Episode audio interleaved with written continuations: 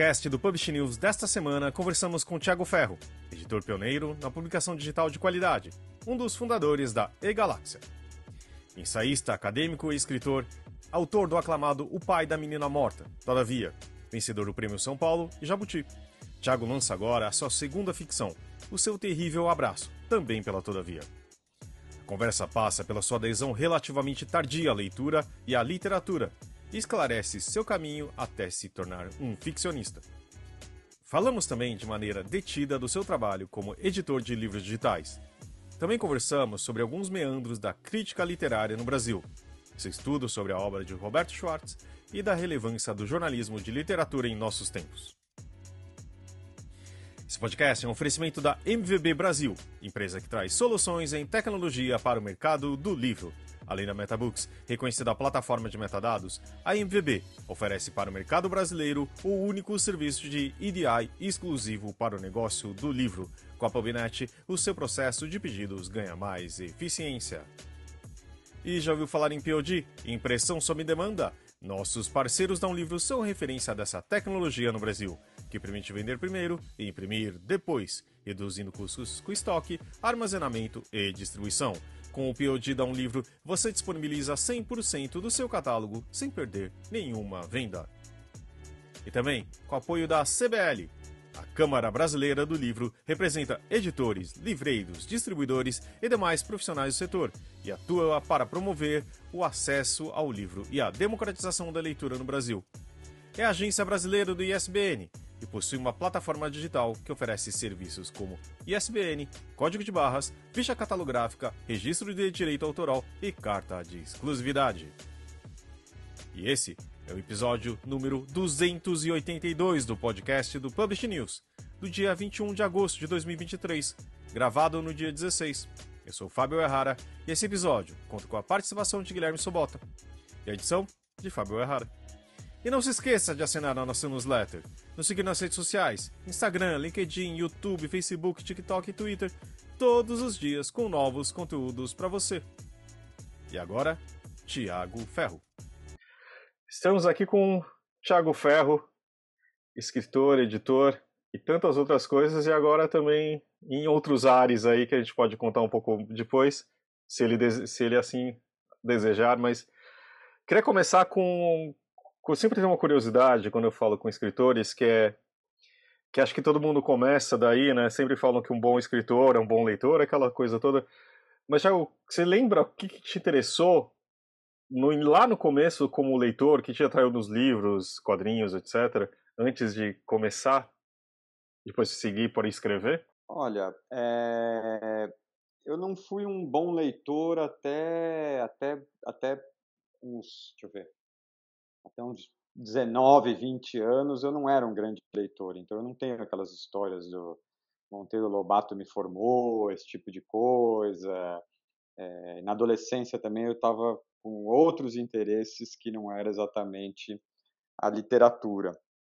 Então foi uma, uma entrada um pouco tardia que combinou muito, coincidiu muito com um momento já mais maduro do que a adolescência, né, de interesse pela política no sentido mais amplo, interesse de entender o que que era, o que significava viver no Brasil, o que que, o que era aquele aquele mundo no qual eu estava inserido. Então, a, a leitura de ficção sempre caminhou muito lado a lado com a leitura da não ficção, da, dos primeiro pelos grandes intérpretes clássicos, Caio Prado, Gilberto Freire, Sérgio Buarque, e enfim, é, não teria, não saberia dizer um, uma entrada na literatura, assim, um autor que me pegou e que me fizesse, que me fizesse, que fez com que eu me tornasse um leitor é, mais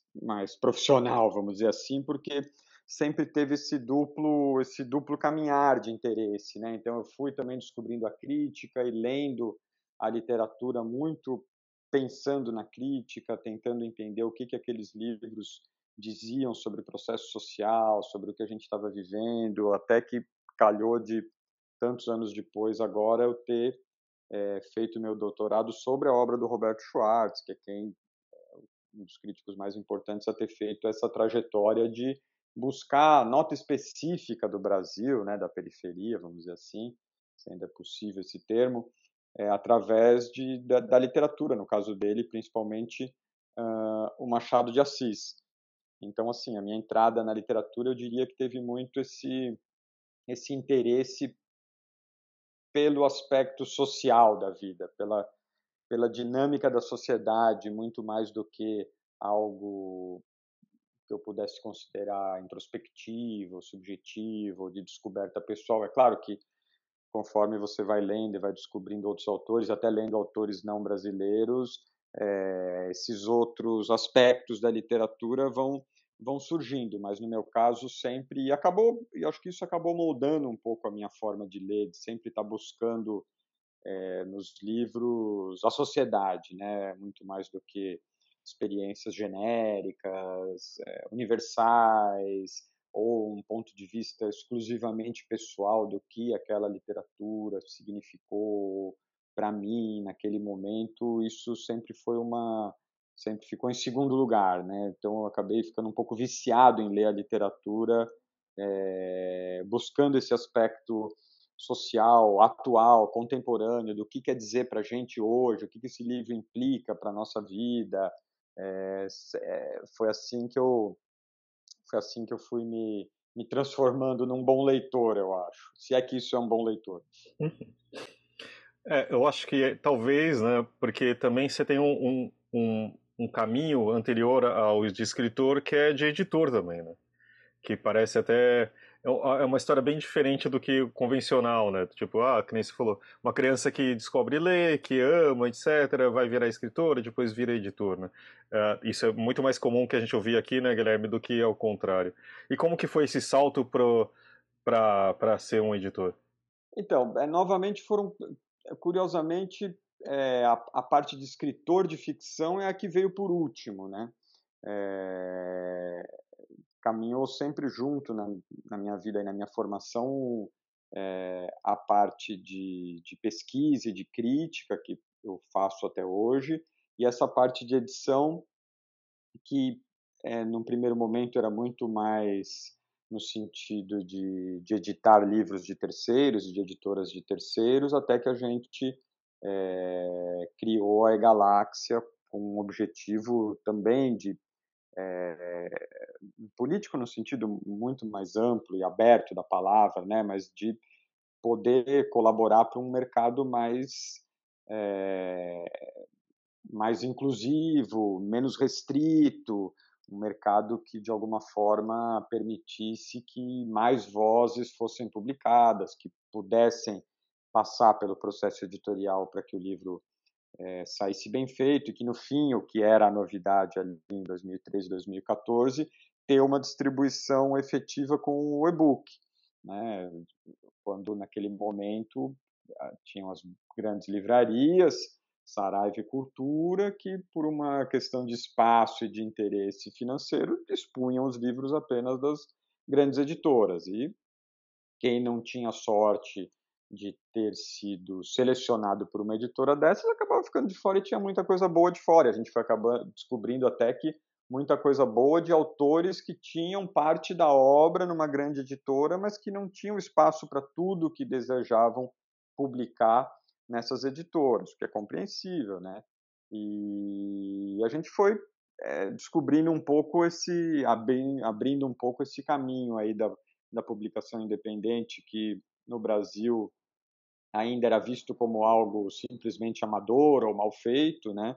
E o e-book, idem, né? Era o projeto B ou C das, das principais editoras. E acho que a gente é, contribuiu aí com uma, uma migalhinha nesse, nesse caminho que hoje é muito um mercado hoje muito diferente do que era 10 anos atrás, né? A quantidade de editoras pequenas, editoras de nicho, editoras, se quiser chamar de independente, que é um termo aí que precisa ser talvez em algum momento melhor calibrado, é, porque precisa pensar se existe um mercado independente também no Brasil, né? Não tenho certeza se se é bem esse o caso, mas enfim, basta ver o caso da Flip, né? Que era fechada 10 editoras e hoje ali você tem todo um mundo de editoras, autores, leitores é, que conseguiram aparecer, né? Que conseguiram os novos os novos circuitos aí de distribuição, de produção do livro hoje está muito mais muito mais interessante no Brasil e de alguma forma a gente com a Galáxia, eu como editor,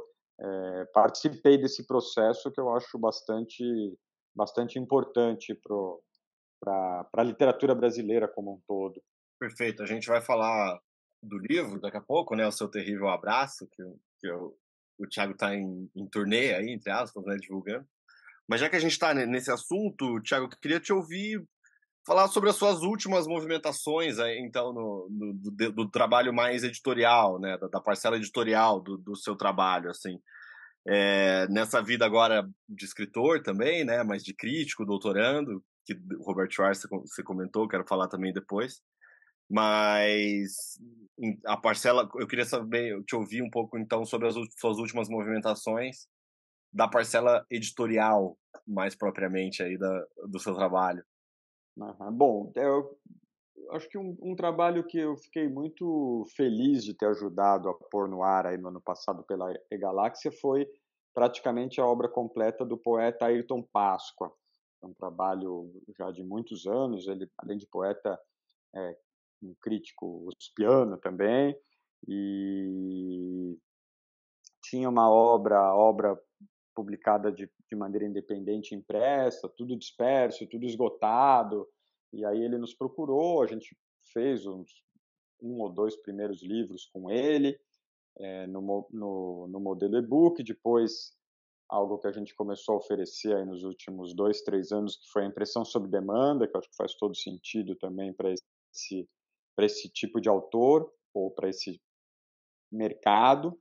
E, enfim, aí ele se animou em publicar a obra completa. Foram mais de 10 livros que ele, que ele trouxe aí ele trouxe para o ar e assim um trabalho de muita qualidade que já foi comentado por críticos de renome que tem é, uma aceitação e que a gente conseguiu fazer com que ficasse não eternamente né mas ficasse é, muito disponível agora no formato digital e na impressão sob demanda é, fizemos projeto gráfico de todos os livros, enfim, acho que foi um trabalho que não seria possível, não, não interessaria para uma, uma editora maior, para uma editora que precisasse que esses livros rendessem um, um lucro a um pequeno e médio prazo, ou que teriam que selecionar alguns dos livros só, ou transformar em antologias, o que nem sempre é o, é o caso, porque os livros têm vida própria, né?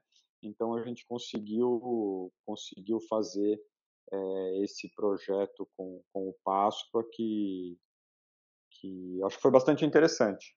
Desculpa, eu vou agora entrar um pouquinho mais. A gente acho que se conheceu mais porque a gente estava no mercado digital, né, Thiago? De alguma forma ali Sim. paralela e eu sempre admirei seu trabalho como editor.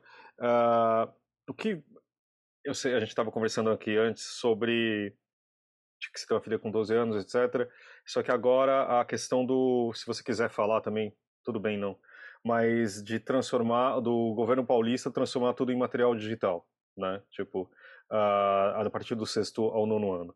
Acho que você, imagino que você tenha uma opinião por, pelo lado profissional e também pelo pessoal. O que, que você acha dessa iniciativa?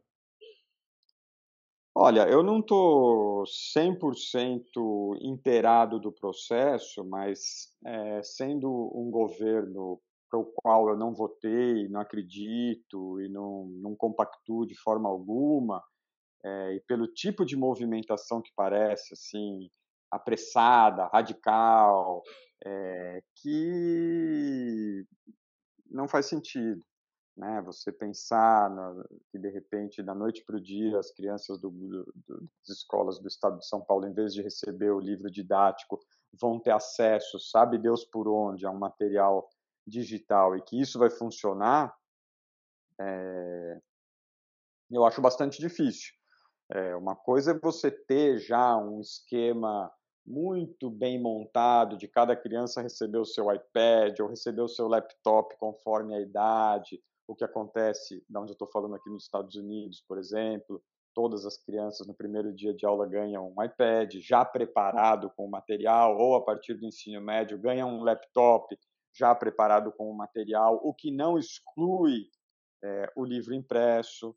É, então, sabe, não me parece que é isso que vai acontecer. Acho que não me parece, não. Acho bem difícil que seja isso o que está sendo feito no, no governo do estado. Então, não dá para não dá para dizer agora, não dá para é, discutir de uma forma abstrata. Ah, é, a gente é a favor ou é contra que a educação se dê numa plataforma digital ou continue ocorrendo através do livro impresso. Acho que é a forma como isso está sendo feito, a primeira, a primeira discussão no Brasil, antes de entrar nos meandros da ah, o aprendizado no digital é igual, a leitura no digital é igual ao impresso. O que, que implica isso num processo de alfabetização?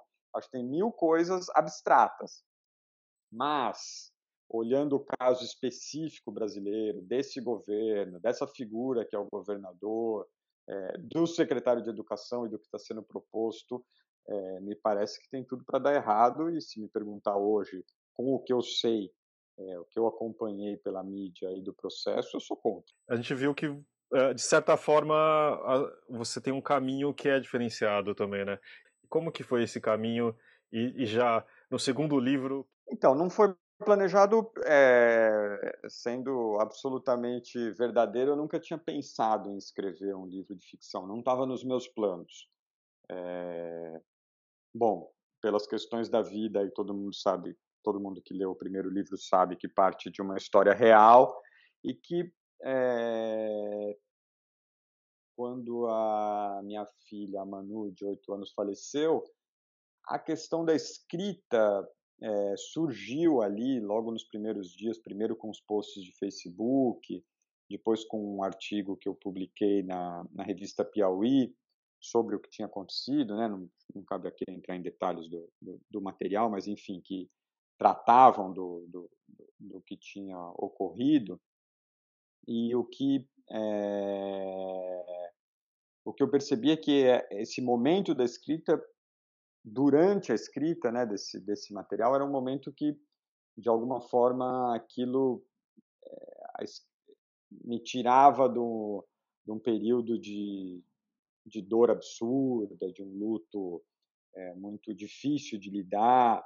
E então é, a escrita caminhou junto de um processo muito pessoal, no meu caso. Então, quando veio o convite para escrever um livro, isso foi um, mais ou menos um ano depois da, da Manu ter falecido, é, eu não tive dúvida que o assunto era aquele, né? E eu resgatei o artigo que eu tinha escrito para Piauí, que falava ali de como tinha sido a vida no primeiro mês, ou nos dois primeiros meses, e me ocorreu que era mais ou menos continuar aquele artigo, e eu achei que a forma diário fazia sentido, né, para organizar a passagem do tempo, mas mal eu comecei, eu percebi que aquilo já tinha sido escrito. Né? Que contar sobre dois meses ou um ano não ia fazer diferença, porque era uma repetição daquela forma. E eu comecei a investigar tudo o que tinha acontecido e mais a minha própria experiência anterior, que também era filtrada pelo, pelo que tinha se dado depois, mas eu comecei a investigar durante a própria escrita. E foi aí que eu descobri o jeito meu de escrever, foi escrevendo. Né? Eu comecei a fazer uma coisa mais, mais radical do que um, um diário convencional. Nunca é convencional, né? mas mais radical do que um diário organizado cronologicamente. E fui percebendo que eu podia escrever o que eu bem entendesse, né? que, não, que dava para experimentar ali. E aí que eu percebi que o livro era um romance, né? E não era uma, uma um testemunho ou uma coisa não ficcional da, do que eu havia vivido, né? E, então foi escrevendo que é, eu fui chegando naquela forma que, que acabou saindo no primeiro livro e depois disso é... primeiro eu falo que nunca pensei que queria escrever. Depois do primeiro livro, tinha claro para mim que eu não não tinha certeza se eu escreveria um segundo livro também. Você que é um escritor bem indeciso, né? Mas eu não sabia se ia dar certo ou do que que eu trataria. Então, assim, eu fiquei é, tranquilo quanto a isso. Eu não me pus uma pressão de ter que escrever um segundo livro, de ter que descobrir, de ah, não, agora eu preciso porque eu escrevi o primeiro. Então isso não aconteceu. Só que veio um convite do Gustavo Pacheco, que está editando a revista Granta em português, para escrever um conto. É, eu, obviamente, sabidamente não sei escrever contos, mas como era para a revista Granta, a vaidade falou mais alto e eu aceitei. E aí quando eu comecei a escrever esse texto que era para ser um conto, eu percebi que tinha alguma coisa ali funcionando, né? Funcionando para mim, claro. Assim como havia, como eu sabia que tinha funcionado no primeiro livro. Só que eu não sabia como terminar aquela história, e já estava em 10 páginas, e eu pensei, bom, vou enviar e vamos ver o que acontece. E aí o Gustavo pediu uma call comigo, foi no meio da pandemia, ele falou assim, ó, isso aqui está muito bom, eu gostei muito, só que não é um conto. É, dá a impressão que você pode seguir escrevendo isso aqui, é, desenvolvendo bastante. Então vamos fazer o seguinte: eu publico na Granta falando que é um trecho do seu novo romance e você continua escrevendo.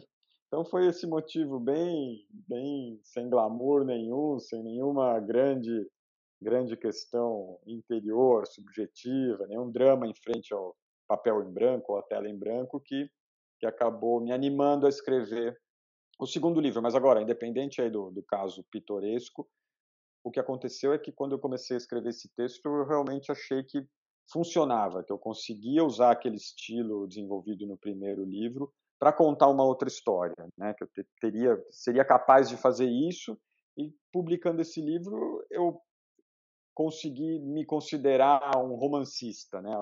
Eu acho que eu posso escrever outras coisas. Eu não tinha certeza disso antes desse segundo livro, né? apesar do primeiro ter tido a recepção que teve, é, eu não sabia se eu, se eu não seria um escritor de um livro só. Bom, todo mundo sabe né, que o primeiro livro do Tiago ganhou o Prêmio São Paulo, ganhou o Jabuti. Na época foi indicado como livro do ano por um jornalista que trabalhava no Estadão. não sei se você lembra disso, Tiago. Mas, é, mas, e, mas é interessante que é isso que você estava falando. Eu acho essa reflexão que você fez de trazer a forma, eu acho que você conseguiu fazer isso também nesse livro. Eu queria te perguntar é o, é o seguinte: é, os, os, fatos é, sociais, né, que o narrador comenta no livro aqui, a gente não deu a sinopse do livro ainda, né? Mas resumindo, assim, o protagonista é um escritor paulistano de classe média e aí a, a editora escreve aqui na orelha, né? Sujeito as contingências e, sobretudo, os privilégios de sua origem. Mas a sinopse não resume exatamente o que é o livro, né? Então, por isso que eu queria te perguntar, te fazer essa pergunta, que é assim: os fatos sociais que o narrador comenta no livro foram compartilhados, né, e vividos por uma parcela enorme da sociedade brasileira nos últimos homens, nos últimos anos, desculpa, é, na vida real mesmo, né? É, o que eu queria saber é assim, se submeter esses processos e essas vivências a uma elaboração literária fez você compreendê-los de maneira diferente ou particular. Entendeu? Porque o que me parece é que a gente ainda está vivendo uma espécie de estresse pós-traumático de muitos eventos que aconteceram nos últimos anos, né? Então, a pandemia, o último governo e, e, tudo mais, e vários outros assuntos que você aborda no livro aqui, né? Então, o que eu queria saber é isso: essa elaboração literária fez você compreender esses eventos de uma maneira diferente? Olha, é... eu também acho que a sinopse não, talvez não reflita bem é, sobre o que é o livro. E eu não saberia fazer uma sinopse melhor também. Estou falando isso não é porque eu acho que a sinopse da, da orelha está mal feita, mas porque eu acho que essas isso que você fala, essas questões políticas que atravessam o livro, é, atravessam de uma maneira que não dá para dizer que é um livro sobre a política também do Brasil dos últimos anos, ou que é um livro sobre a geração 2013, ou que é um livro. Então, eu acho, me parece que é um livro que nasce, em primeiro lugar, de uma investigação o mais verdadeira possível que eu busquei fazer da minha própria experiência e formação. O que não quer dizer, claro, que, os, que tudo que está narrado aí seja a minha vida, né? Não é isso, mas o impulso inicial foi isso. Foi é, e com tudo no que, no, que, no, que, no que é a minha formação, no que eu passei, no que eu vivi. E a partir desse, desse mergulho, filtrar e elaborar as experiências contemporâneas que nós compartilhamos. Então, era, era um momento de escrita novamente em que eu investigava a minha própria experiência, não trazendo a memória para depois transformar numa narrativa, mas investigando durante a escrita, sendo que eu estava com os pés no chão do que a gente estava vivendo, governo Bolsonaro, pandemia, etc. Então, é, o que me parece é que a história compartilhada, ou a história política do que você falou, desses nossos últimos, pelo menos, 10 anos de, de crise, né, no sentido amplo, ela está, de uma certa forma, cifrada na, na, própria forma do livro. Né? Ela está tá, tá, tá enroscada, está misturada nesse narrador que é o principal que é a principal elemento organizador da história.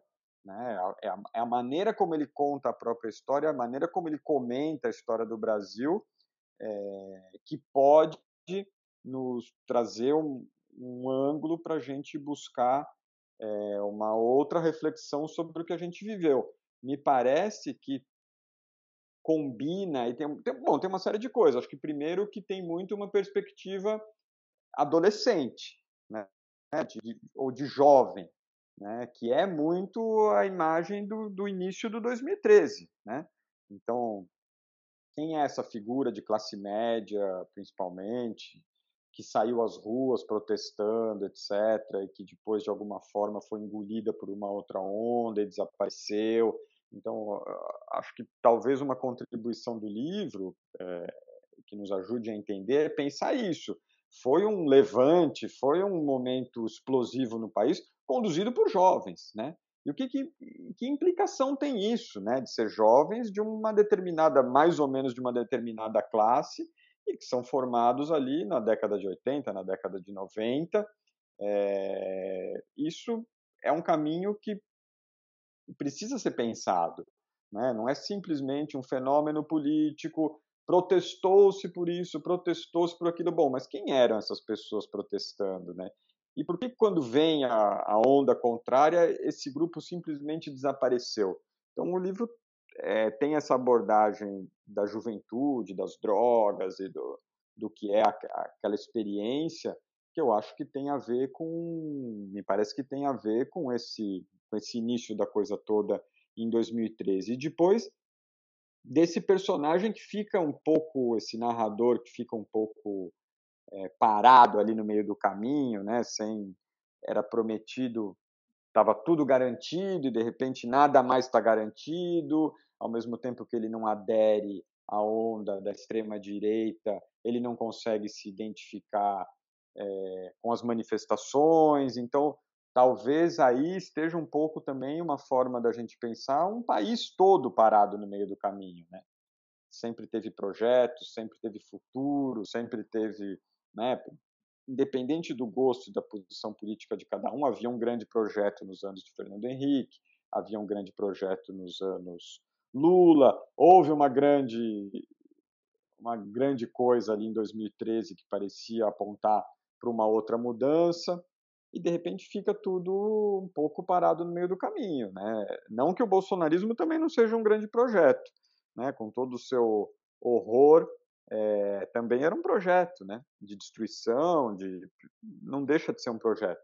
Mas enfim, acho que o livro capta esse beco sem saída e capta também a violência do processo, né? Que eu acho que está é, tá na forma, na, na, própria forma do livro, né? E não impor o que eu busquei, o que eu busquei não, o que nem me ocorreu, mas que não me agradaria, que é seria colocar na boca dos personagens os discursos políticos bem organizados que a gente conhece e dessa forma fazer vencer o lado que eu gosto, porque aí não precisa né, escrever. Então, isso que você está me perguntando do, do, do, do, de uma melhor compreensão desses acontecimentos através dessa, dessa produção, eu acho que isso pode se dar nesse diálogo que a gente está tendo agora e em diálogos futuros, né?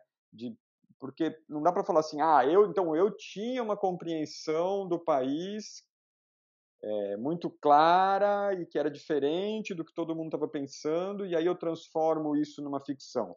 Acho que o processo é escrever a ficção com uma uma posição ideológica crítica bem marcada e daí tentar descobrir nessa forma literária o que, que o que, que, pode nos contar sobre o que a gente está vivendo, né? E aí o livro pode interessar socialmente, politicamente, de alguma forma, né? Mas eu acho que não não está dado no livro, por isso que a sinopse não funciona, né? Não está assim, ah, é a história, ah, ah, então isso quer dizer aquilo. Então, mesmo parece meio ridículo, mas quando me perguntam sobre o que é o livro, é uma pergunta que eu fico um pouco atrapalhado para responder. Ah, a história de um cara, de um, de um escritor paulistano que se vê com uma doença terminal e vai rever a própria vida. Não, mas não é bem isso, né? Então aí eu comecei nas últimas conversas já a perceber que não, o processo é a destruição desse personagem, né? Acho que isso que está faltando é, nesse nesse sobre o que é o livro, porque senão, por exemplo, mas de novo esse homem de classe média branco voltou, mas ele voltou para ser implodido, né? Acho que a questão é, é colocá-lo em xeque em todos os sentidos, em todas as possibilidades que eu consegui fazer, que não é muito simples, porque eu estava colocando em xeque a minha própria vida. Né? Legal, essa reflexão é super interessante. Uma outra pergunta que eu tinha pensado vai mais ou menos na, na mesma direção, assim.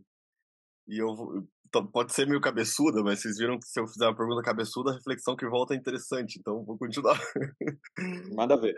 É, esse, esse, esse mesmo tratamento literário que você faz, então, tanto nesse livro quanto no primeiro, eu acho interessante pela seguinte relação também, porque apesar de tratar de temas que têm uma grande aderência na vida real, uma história pessoal antes e agora uma história social compartilhada com muita gente é, agora, né, nesse livro, então essa aderência na vida real é quase literal, os temas não são abordados exatamente numa chave realista, né?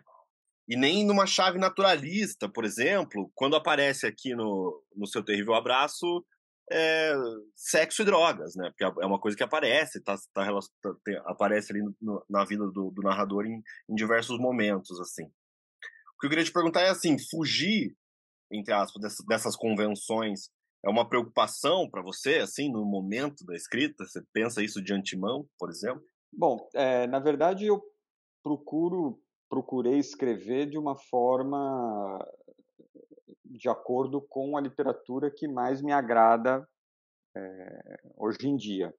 Então, quando a gente fala, eu concordo com você que foge de uma chave naturalista, mas por que, que um romance é, que te transporte para um universo é, em que você, de alguma forma, esquece que aquilo é um artifício, em que tudo é, vamos dizer, um romance realista do século XIX, né? Por que, que isso hoje, em pleno século XXI, seria mais realista do que o tipo de romance que eu e muito mais gente está propondo, né?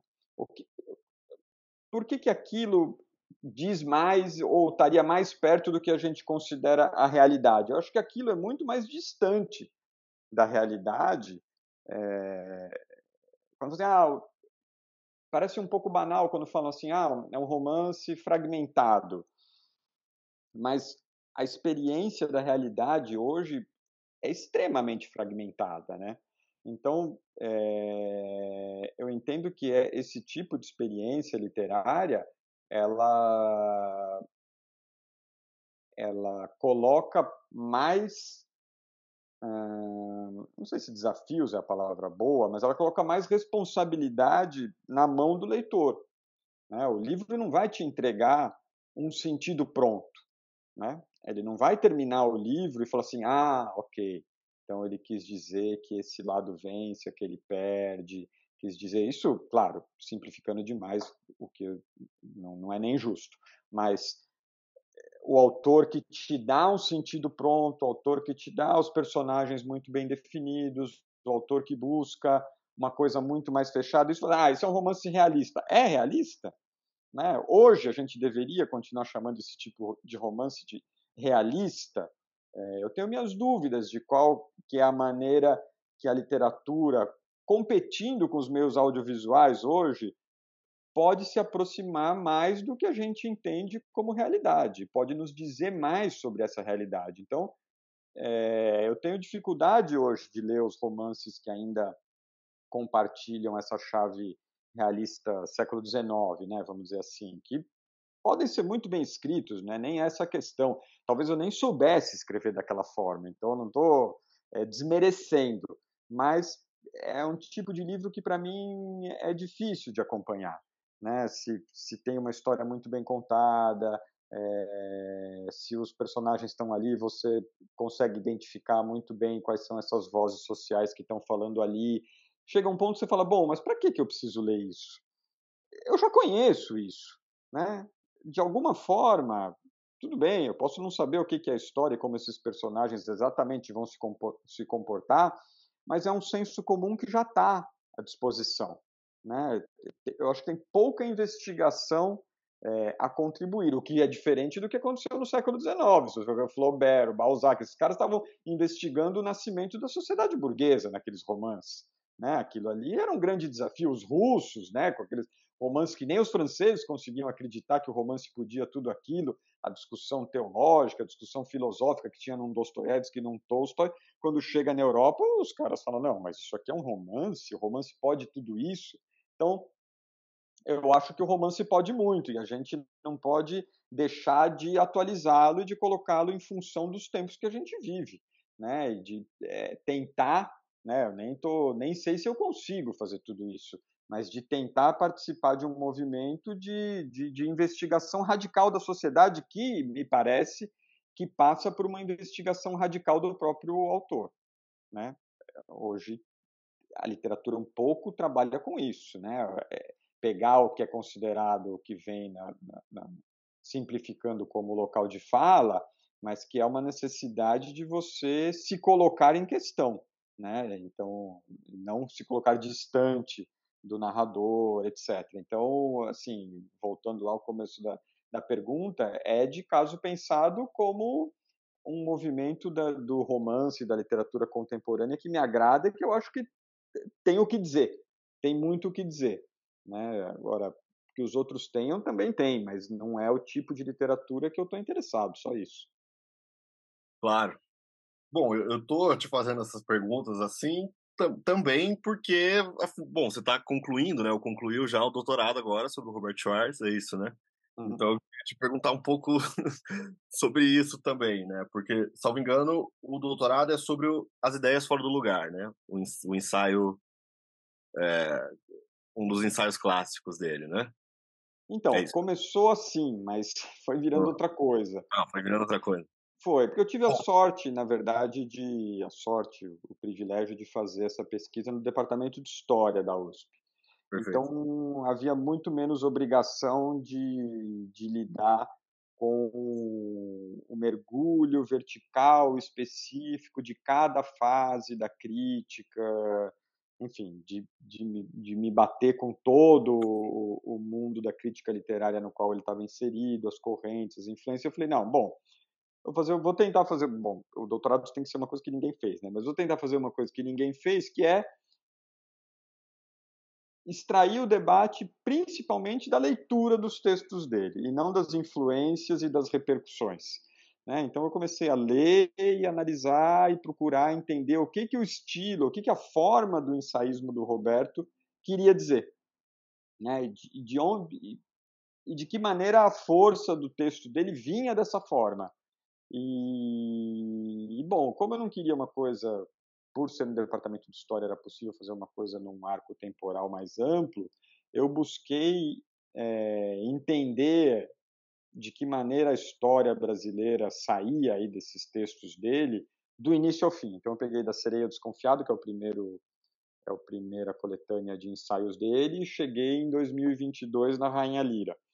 É, passei livro por livro, inclusive os dois livros sobre o Machado, que é o Vencedor das Batatas, e o Mestre na Periferia do Capitalismo, mas com o intuito de entender esse outro tempo da experiência brasileira, né, de como a gente consegue estudar a história brasileira que é ao mesmo tempo parte de uma história mundial e que para estudar essa história brasileira, as ferramentas teóricas vêm dessa desse centro de onde essa história mundial é criada e que ao mesmo tempo não dão conta dessa própria história brasileira porque ela tem um registro próprio. Acho que é um pouco confuso falando assim, mas enfim, é, é esse jogo entre o local e o universal sem fim é, que desestabiliza tanto o que a gente entende como história brasileira, como próprios, os próprios mecanismos para entender a história mundial e de onde vêm as ferramentas para a gente entender o que nós somos e o que nós fomos. É, e essa confusão toda está na obra do Roberto, está no centro do interesse dele. Né? Sempre, sempre esteve esse pé lá e o pé cá, agora o pé cá e o pé lá. Mas, é, enfim, acho que eu vou defender a tese agora no próximo mês, ainda, mas está depositada. E foi tentar fazer uma leitura diferente, uma leitura histórica realmente da obra da obra do Roberto. Aí depois, se um dia você for muito masoquista e quiser ler, você lê e vê se o que eu estou falando agora faz sentido. Não, bom, tá pronto o próximo livro, então, né? Pelo menos ficou, eu sempre falei, pelo menos ficou curto. Se for ruim, tem que ser uma tese de 150 páginas. Então tem essa vantagem. O pessoal não sofre tanto para ler. Você. Como é, como é que foi o seu contato com ele, assim, durante, durante esse trabalho? Porque recentemente, por exemplo, você publicou, né, junto com a Boitempo, um dossiê na revista da Boitempo. Foi isso, né? Na revista Margem Esquerda. Isso, isso. Sobre ele. Como é que foi esse, esse trabalho, por exemplo? Então, pois é, é, Parece meio estranho, mas foi contato praticamente zero. Eu nunca, nunca deu certo de eu entrevistá-lo. É... A gente tem uma troca por e-mail mínima e ele não foi uma fonte direta da, da pesquisa que eu acessei para o que por um, por um lado eu acho até bom porque você fica menos preso ele né, ele deu muitas entrevistas, entrevistas muito conscientes do próprio trabalho, tem um volume, seja como for, que é uma reunião de entrevistas, e corre muito o risco de você ficar refém da visão dele, é, ou ficar muito simpático ao seu objeto de pesquisa, o que também não é, é o mais aconselhável possível. Então, ter algum distanciamento de um, de um, objeto com o peso que ele tem na cultura brasileira, né, na crítica, a força que tem aí em muitos debates. Por um lado, eu acho que foi bom, eu fiquei um pouco mais livre para escrever, para até me dei ao luxo de criticar o estilo dele em alguns livros. No final, também não ia fazer um doutorado para ficar para ficar só só encontrando coisas positivas, mas enfim, é uma obra, não é questão nem é, tô brincando, a questão não é nem positiva ou negativa, né? É uma obra grande, é um grande percurso de investigação da experiência brasileira, né? Uma coisa de fôlego, impressionante realmente.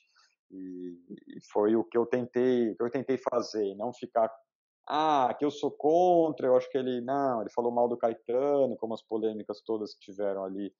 A questão não foi essa, falar bem ou falar mal, né, mas para ent tentar entender essa essa potência, né, esse projeto é, grande de investigação do Brasil através da literatura. Né? É curioso, porque se você pensar bem, diferente do, da Inglaterra ou da França, você tem dois críticos literários, é, claro, muito pensando no eixo Rio-São Paulo, mas o Antônio Cândido e o Roberto Schwartz, que se estabeleceram como dois grandes intérpretes do Brasil e que foi através de resenhas, né? através de Antônio Cândido não por causa da formação da literatura brasileira, mas são dois grandes pensadores do Brasil que são críticos literários, né?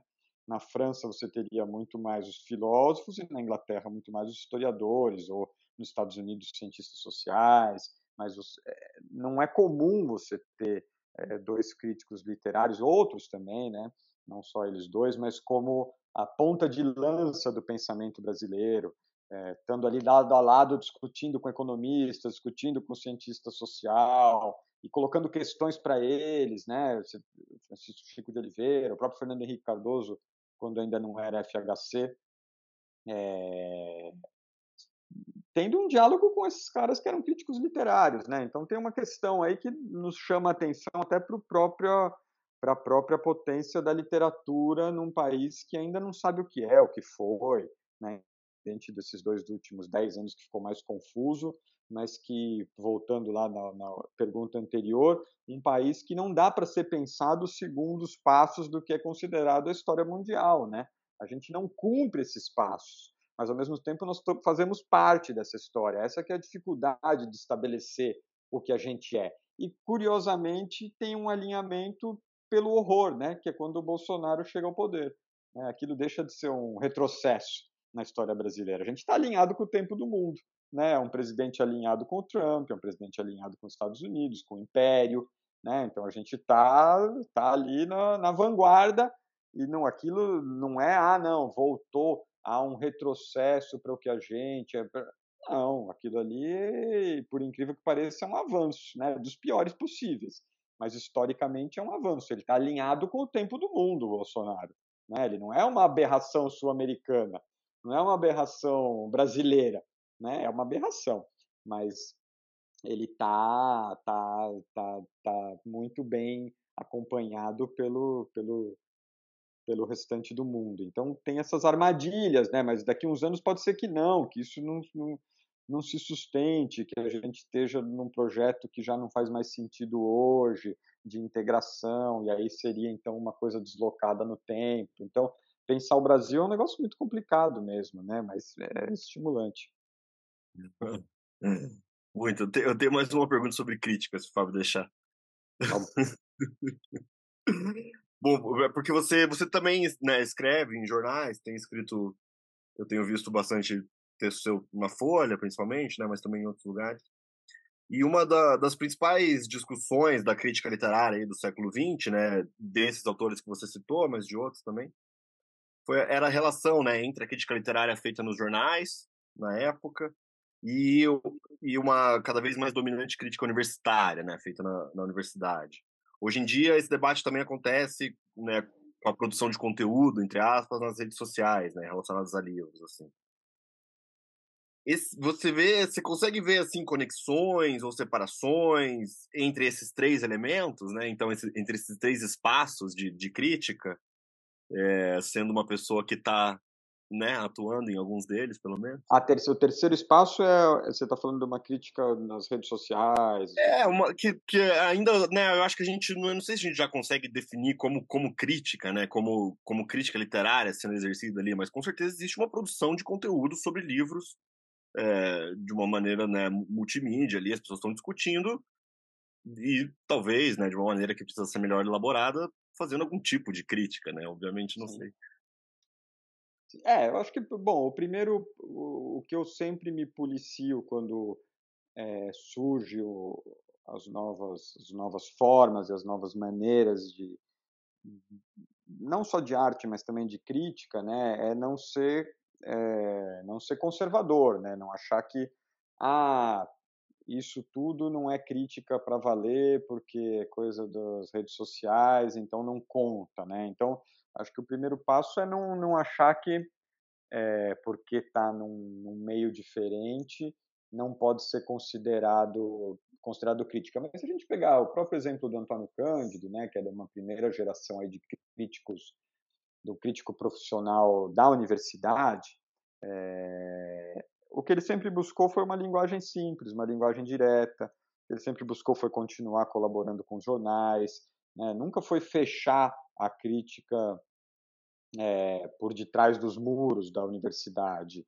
Ao mesmo tempo, é, claro, a universidade foi se especializando como um todo, não só na crítica literária. Então era inevitável que começasse também a criar um discurso mais mais fechado, porque as pessoas ah, não, eu leio um livro, eu leio o livro do crítico literário hoje, eu não compreendo, ou se eu vou numa palestra na universidade, ele fala de uma forma que não é acessível, mas se você vai numa palestra de física quântica, você também não entende aquilo, né? Então, é uma especialização universitária como um todo, né? Não só da crítica literária. Agora, eu acho que é um prejuízo, porque as áreas que tratam da sociedade deveriam ser compreensíveis, né? É, seja sociologia, história, não tem por que isso ser fechado numa linguagem hermética que muitas vezes é, esconde superficialidades, né? É, o que pode parecer algo muito elaborado e muito difícil de ser entendido, é, pode ser, na verdade, uma tolice. Né? Pode ser apenas um, alguém que está cumprindo um caminho pré-estabelecido dentro de uma corrente qualquer e que conhece, sabe manusear e manipular determinadas citações de determinados autores e escreve para um grupinho fechado e aquilo é tido como uma coisa é, muito complexa, quando na verdade não é. Então, aí tentando chegar no, no que nos interessa. É, a crítica hoje nas redes sociais. Primeiro, tem uma vantagem logo de cara, é uma linguagem que todos compreendem. Né? Eu acho que isso é importante. É, quando que a crítica, no meu entender, importa? Quando ela é contraintuitiva e quando ela vai no sentido contrário do senso comum. Né? Porque a gente, qual é a dificuldade da crítica literária? Assim como a sociologia e a história, todo mundo tem uma opinião sobre aquilo. Você não precisa ser um especialista. Né? Você fala assim, ah, a história do Brasil é assim, o Machado de Assis é assado, esse livro eu gosto, eu não gosto. Qual que é o papel da crítica? É desfazer o senso comum. É alguém que você fala assim, ah, imagina, esse cara está falando então que 2013 foi isso e não foi aquilo. Eu vivi aquilo. Como que ele está falando isso para mim? Então, eu acho que a crítica que importa, seja na universidade, seja na Folha de São Paulo, etc., ou seja no Instagram, é a crítica contra-intuitiva.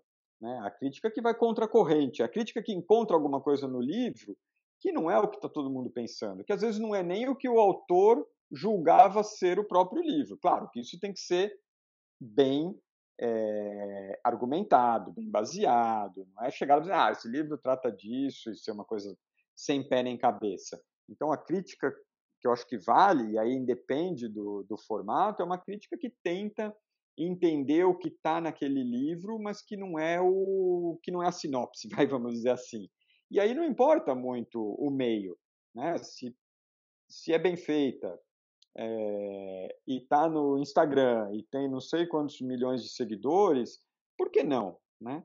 Por que, que é ruim porque é um influenciador literário, não crítico, né? O que por que, que esse cara tem que ter um diploma de crítica literária para fazer crítica literária? Não tem. Né? A gente volta então para o primeiro caso, que era a crítica impressionista que tinha no Brasil. Era o quê? Pessoas com boa formação que escreviam nos jornais sobre literatura é, e que nunca tinham entrado numa faculdade, tinham feito direito é, e faziam crítica literária. Isso, bom, faz 100 anos, né? Mas é, faziam crítica literária sem serem especialistas, mas eram bons leitores tinha uma boa formação, tinha uma boa visão de mundo, tinha politicamente é, uma posição clara, e você tem grandes movimentos da crítica desses grupos. Por que, que não teria hoje? Acho que teria. O, o problema, eu acho, é a crítica hoje que não faz, que não olha para esse próprio universo do mercado editorial, do, que engloba tudo isso, como um grande produtor de mercadoria, né? que não que não enxerga, que não, que não põe em questão o quanto isso acaba virando um circuito de mercadorias é, que aí é, deixaria de ser arte deixaria de ser crítica.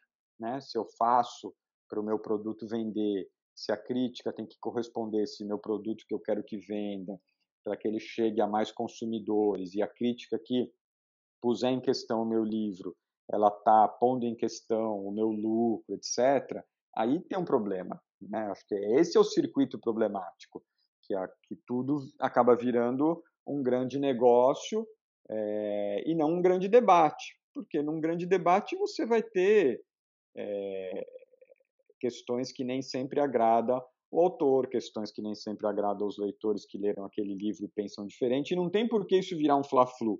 Ah, eu sou a favor do livro, então eu sou contra o crítico que falou mal, porque não é falar mal, né? tentar entender o que é aquele livro. Né? Aí, aí não importa se é na faculdade, se é no jornal ou se é nas redes sociais. Aí você tem um debate. Né? Agora, as pessoas têm que estar abertas para esse debate e não fechadas no mundo da mercadoria, porque senão o livro vira um Nike Air Jordan. Ah, eu comprei, eu acho maravilhoso, eu sou fã do Jordan, e se alguém falar que esse tênis é ruim, ele está me ofendendo ou ele está depreciando o produto que eu quero que venda mais. Aí não é mais não é mais debate, né? Mais arte, né? Mais crítica, é outra coisa, né? É o mundo é o mundo dos produtos, do lucro, do ganho pessoal, do capital cultural, do capital financeiro. Capital financeiro os autores conseguem, mas do capital pessoal, né, do quanto que isso está prejudicando a minha imagem. Claro que ninguém gosta de receber uma, uma crítica destruidora. E acho que a crítica também não precisa ser destruidora, mas é, é que a, o meu ponto é que a crítica volte a ter o papel de estabelecer debates. Né? Vamos estabelecer debates sobre esse livro, sobre esse movimento, sobre esse autor. O que está em questão ali? Aí eu acho que não, eu não vejo eu não vejo por que um produtor de, de conteúdo, como você disse nas redes sociais, não possa estar animando esse debate. Ele pode, né? Ele não precisa ser um especialista, né? Não sei se eu respondi, mas e às vezes acontece, às vezes acontece tanto nos, nos, três, acho que nos três nas três áreas, digamos assim, né? Tanto no, no jornal, nas redes sociais e também na universidade, embora talvez as pessoas fiquem sabendo menos. Mas. uhum. Olha, Thiago, é, conversa tá ótima, mas eu também acho que a gente sente mal de ocupar seu tempo ali, né? Então, acho que os últimos momentos de férias que acho que você tem, né, que você estava comelando, mas queria agradecer muito a sua presença aqui com a gente, conversar conosco. Mas antes, a gente sempre faz aqui no final, que obviamente esse apresentador esqueceu de falar com você, que a gente sempre faz uma indicação de algo que a gente esteja lendo, vendo, indo ou algo parecido. E talvez seja o caso do Guilherme começar para ver, para dar um, um minutinho para o Thiago pensar. E aí, ó, o Guilherme já foi até pegar uma, uma pequena, um pequeno calhamaço de, de... Eu vou, eu vou aproveitar então o assunto da, da conversa aqui e indicar esse box que a, que a Global lançou, que é do Afrânio Coutinho. A literatura no Brasil. É a obra completa do Afrânio Coutinho, que é uma das pessoas, enfim, que durante o século XX desenvolveu essa, essa discussão de crítica literária, é, de especialização universitária, né, da crítica literária. Então, os estudantes de letras aí, quem, quem, quem mais estiver interessado é, nessa discussão, tem no Afrânio Coutinho um nome para buscar informações e para buscar reflexões. E, e aí a Global lançou agora esse box, que são, são seis volumes com a obra completa dele. E, enfim, essa é a indicação de hoje. Boa, já chegou minha vez então. Por favor, Thiago. Bom, então é, eu vou fazer duas indicações rápidas. Um autor estrangeiro, são duas indicações manjadas também, livros que está todo mundo lendo, mas eu acho que o Yoga de Emmanuel Carrera é um livro a ser lido, né, por toda a, por ele ser um dos grandes autores contemporâneos, né, por ele conseguir é, discutir os temas de uma forma bastante impressionante, e da maneira como ele se coloca nos livros, e até por ser um livro meio mutilado, porque uma parte foi proibida de sair, ele contava da separação dele, e a ex-mulher impediu né, de, que, de, que ele, de que ele mencionasse isso. Então, até essa, o buraco ali no livro faz o livro ser. É, ser interessante. Eu, eu, acho que ele é um autor que desestabiliza, né? No primeiro momento ele está de um lado, questão outro, depois quando ele vai para aquele e olha de uma outra posição a, a, parte, a outra parte da história ele também desestabiliza, enfim, eu acho que é um autor é, muito interessante de ser lido. E o Saia da Frente do Meu Sol do Felipe Charbel para indicar então um livro um livro nacional também eu acho que é um livro é um livro curtinho que ele faz ali uma espécie de biografia de um, de um tio dele que é um personagem ali meio fora da, da curva dentro da família, ele vai tentando descobrir quem é esse tio, ao mesmo tempo que ele conta o processo dele de escrita e as angústias, mas sem, sem barateamento. Eu acho que é um livro que tem, que tem muito a dizer sobre. É, sobre um pouco de romantização que no Brasil sempre foi feito da figura do malandro, do que isso implica, né? Então, é, acho que o livro pega muito do que há de o que há de violento, de, de, de não tão bom assim nessa, né, nessa parte da história que a gente sempre foi muito glamourizada no Brasil. Então eu indicaria esses, esses dois livros para encerrar. eu queria indicar é, um podcast e um audiolivro.